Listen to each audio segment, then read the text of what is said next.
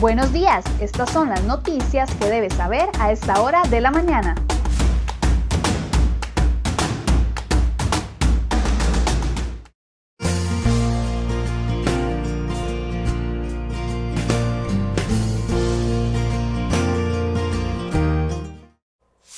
Miércoles 14 de octubre, muy buenos días, muchas gracias por acompañarnos en una edición más de CRO Noticias. Antes de iniciar, queremos recordarle que para este miércoles el Movimiento Sindical Social Costarricense hizo una convocatoria a manifestaciones en las cercanías del Aeropuerto Internacional Juan Santamaría. Según el movimiento, aproximadamente 35 agrupaciones sindicales van a participar de esta actividad. De momento no han definido si se van a mantener en el sitio o se van a desplazar hacia otros sectores. Así que si usted tiene que salir de su casa y tiene que transitar por esa zona, es mejor que tome las precauciones debidas porque posiblemente el tránsito se vaya a complicar después de las 9 de la mañana. Vamos de inmediato con las informaciones que hemos preparado para el día de hoy.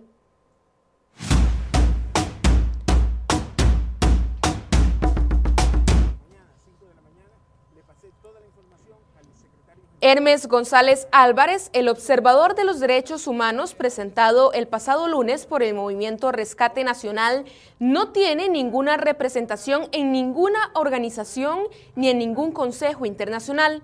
Rescate Nacional lo ha vendido como miembro de la Comisión Interamericana de Derechos Humanos de la Organización de Estados Americanos, OEA, y del Consejo de Derechos Humanos de las Naciones Unidas, ONU pero no pertenece ni forma parte de ningún organismo internacional de derechos humanos. Él se autodomina así porque es el presidente de una organización privada que él mismo fundó después de estar en prisión por narcotráfico. Así lo confirmó el propio González Álvarez en una entrevista con CROI.com, donde dijo que no era representante del Sistema Interamericano de Derechos Humanos. En una publicación en Facebook del movimiento Rescate Nacional, realizada el día 12 de octubre, se indica que hay declaraciones de González Álvarez, coordinador general de derechos humanos de Costa Rica. González Álvarez dijo que de forma textual que yo no soy ningún representante y eso está muy claro. Yo nunca he sido ni soy representante de ningún grupo o movimiento. Pero para mí Cuando faltan tres meses para cerrar el 2020, la sombra del licor con metanol volvió a aparecer en el país y en cuestión de 13 días ya hay 11 fallecidos.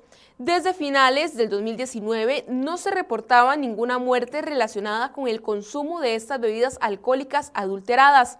De hecho, el 2019 cerró con 47 muertes y la investigación por estas intoxicaciones mortales se mantiene abierta.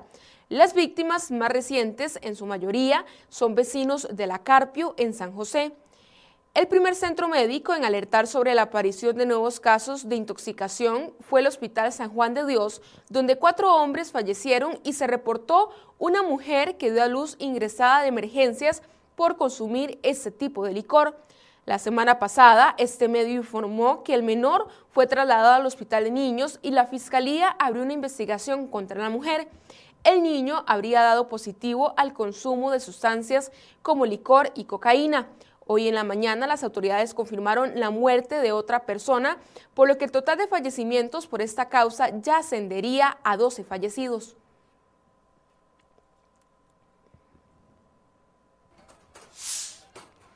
Nueve personas quedaron en libertad luego de haber estado involucradas en las violentas manifestaciones la tarde del pasado lunes en las afueras de Casa Presidencial. A los sujetos, según el Ministerio Público, se les investiga por figurar como sospechosos del, delito de resistencia agravada. Además, no podrán herir a cualquier policía de cualquier cuerpo policial durante el plazo de seis meses. Por su parte, otras 11 personas que fueron aprendidas también deberán ser entrevistadas por los agentes investigadores con el fin de esclarecer las respectivas medidas cautelares en su contra.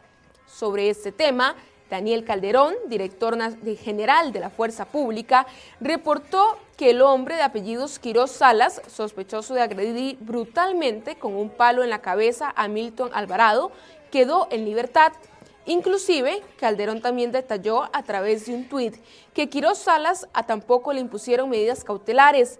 El sujeto habría sido acusado por el presunto delito de tentativa de homicidio y quedó libre por falta de pruebas.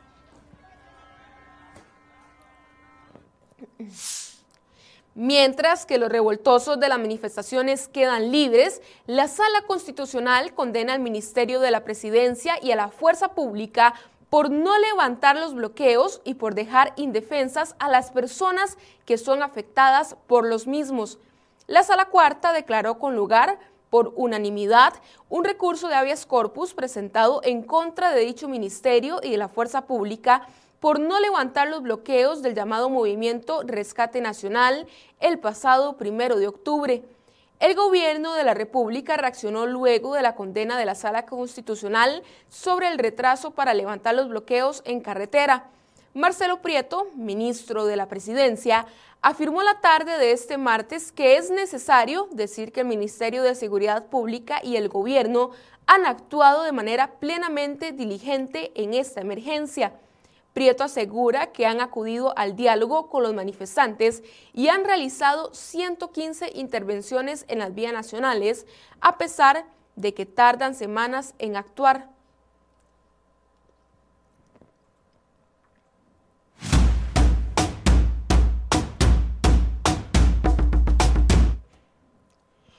Un hombre resultó gravemente herido tras recibir varios balazos la noche del martes en Parrita. El incidente se reportó pasada las 8 de la noche a 700 metros de la Cruz Roja de esa localidad. Los paramédicos encontraron herido al joven de 24 años con impactos por proyectil de arma de fuego en tórax y manos. Tras estabilizar al herido, fue trasladado en condición crítica a la clínica de Parrita. Y en otras informaciones, un hombre de apellidos Marín Barbosa, de 27 años de edad, quedó detenido como sospechoso de haber hackeado o intervenido las redes sociales y correos electrónicos para robar fotos íntimas personales de una mujer. De acuerdo con el OIJ, Marín Barbosa está siendo acusado por los presuntos delitos de violación de correspondencia a través de distintos servicios de Internet. El hombre fue detenido en su casa de habitación en Escazú. Además, un adulto mayor murió prensado por un ascensor este martes. El lamentable hecho ocurrió frente a las oficinas de la Policía de Tránsito en Barrio Córdoba, informó el cuerpo de bomberos. Al parecer, el hombre murió dentro de un local comercial cuando quedó prensado en el elevador. Al momento de la llegada de los socorristas, ya se encontraba sin vida.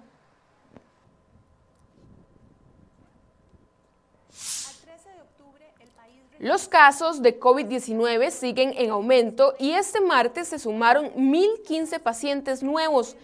El Ministerio de Salud confirmó 16 muertes para un total de 1.124 fallecidos durante la pandemia. Además, reportan 53.670 personas recuperadas, 582 personas se encuentran hospitalizadas y de ellas 201 están en cuidados intensivos. Asimismo, seis cantones pasarán de alerta amarilla a naranja.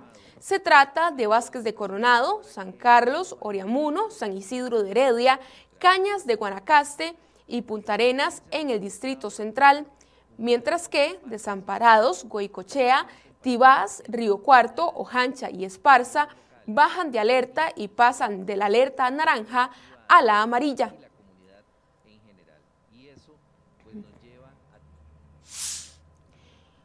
Un sujeto de apellidos Cabrera Espinosa, alias Manzanita, líder de una estructura criminal dedicada al tráfico de drogas en Tibás, exigía siempre a sus colaboradores mantener un perfil bajo.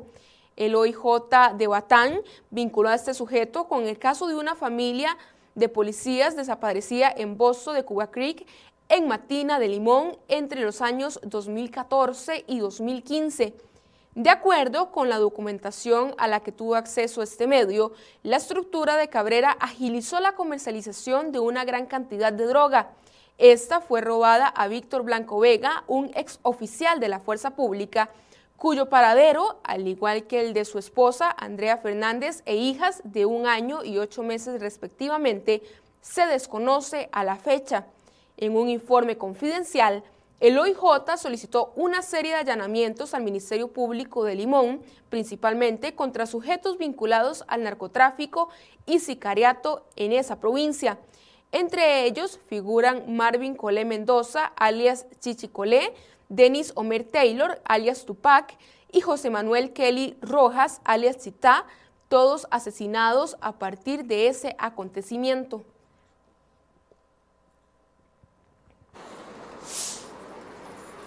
El proyecto de ley para decretar una moratoria de tres meses en el pago de alquileres residenciales y comerciales a personas afectadas por la crisis del COVID-19 pierde fuerza en el Congreso. Así lo reconocieron dos de los diputados que le han dado seguimiento a la iniciativa que se presentó el 16 de abril anterior. Esto porque muchos inquilinos y propietarios ya han llegado a acuerdos para el pago de alquileres. El proyecto de ley que exoneraría el impuesto al valor agregado los productos de la canasta básica se estancó en la Asamblea Legislativa. Desde mediados de marzo, cuando la pandemia del COVID-19 llegó al país, los diputados se comprometieron con impulsar un proyecto para que los productos de la canasta básica no pagaran este impuesto. Lo cierto del caso es que desde hace siete meses los costarricenses siguen a la espera. Solo la fracción del PAC no ha apoyado este proyecto. Y a partir de la próxima semana, diputados liberacionistas buscarán apurar la discusión y votación en el plenario legislativo del proyecto de ley para rebajar el costo del marchamo 2021. Así lo confirmó el legislador Roberto Thompson, presidente de la Comisión de Asuntos Económicos del Congreso, que explicó que el informe del dictamen será presentado este martes para que se incorpore al orden del día del plenario.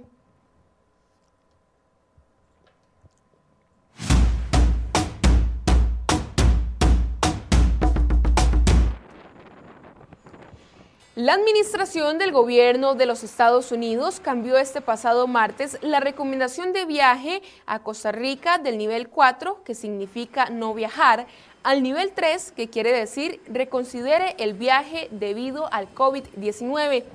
La medida es efectiva de inmediato, informó el Ministerio de Turismo. En el listado del Departamento de Estado de Estados Unidos, la mayoría de países se encuentran en categoría 3, que ahora tiene Costa Rica.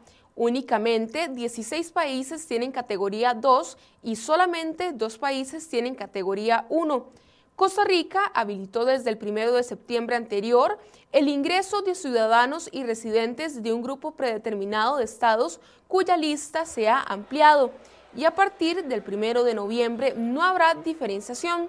Se estima que la reapertura a todo Estados Unidos generará 80 mil empleos y 1.500 millones de dólares en divisas para el año 2021, es decir, 2.5 puntos porcentuales del Producto Interno Bruto PIB. Luego de una serie de incumplimientos, el gobierno ofreció nuevas promesas a los pescadores. La tarde de este martes, el presidente Carlos Alvarado recibió a la Cámara de Pescadores de Guanacaste, esto como parte de los diálogos con diferentes sectores del país. Hace apenas una semana, Maynor González y Mauricio González, representantes pesqueros del movimiento Rescate Nacional en Punta Arenas, aseguraron que la negociación con el gobierno debía ser con todos los sectores. Además, declinaron una supuesta propuesta hecha por las autoridades gubernamentales de hacerlo solo con ellos. Dentro de lo que piden está mayor impulso a la pesca turística y comercial, así como la artesanal. Con esta última, piden que se aclare el tema de las licencias para el permiso de ejercer esta práctica.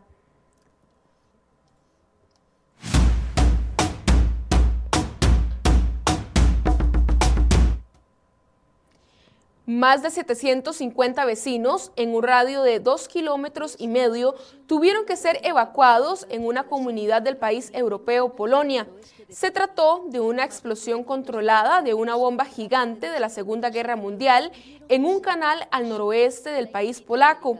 La inédita y delicada operación de desactivación en una ciudad de Polonia comenzó desde el pasado lunes. Pese a que no estaba previsto, el proceso terminó en una detonación. Según los reportes, no hubo daños materiales ni personas heridas. La bomba, de unas 5.4 toneladas y más de 6 metros de largo, había sido localizada el año pasado durante el dragado de un trabajo en una costa polaca. Esta fue una de las 12 bombas lanzadas por la aviación británica contra un crucero alemán en abril de 1945 fue la única que no explotó.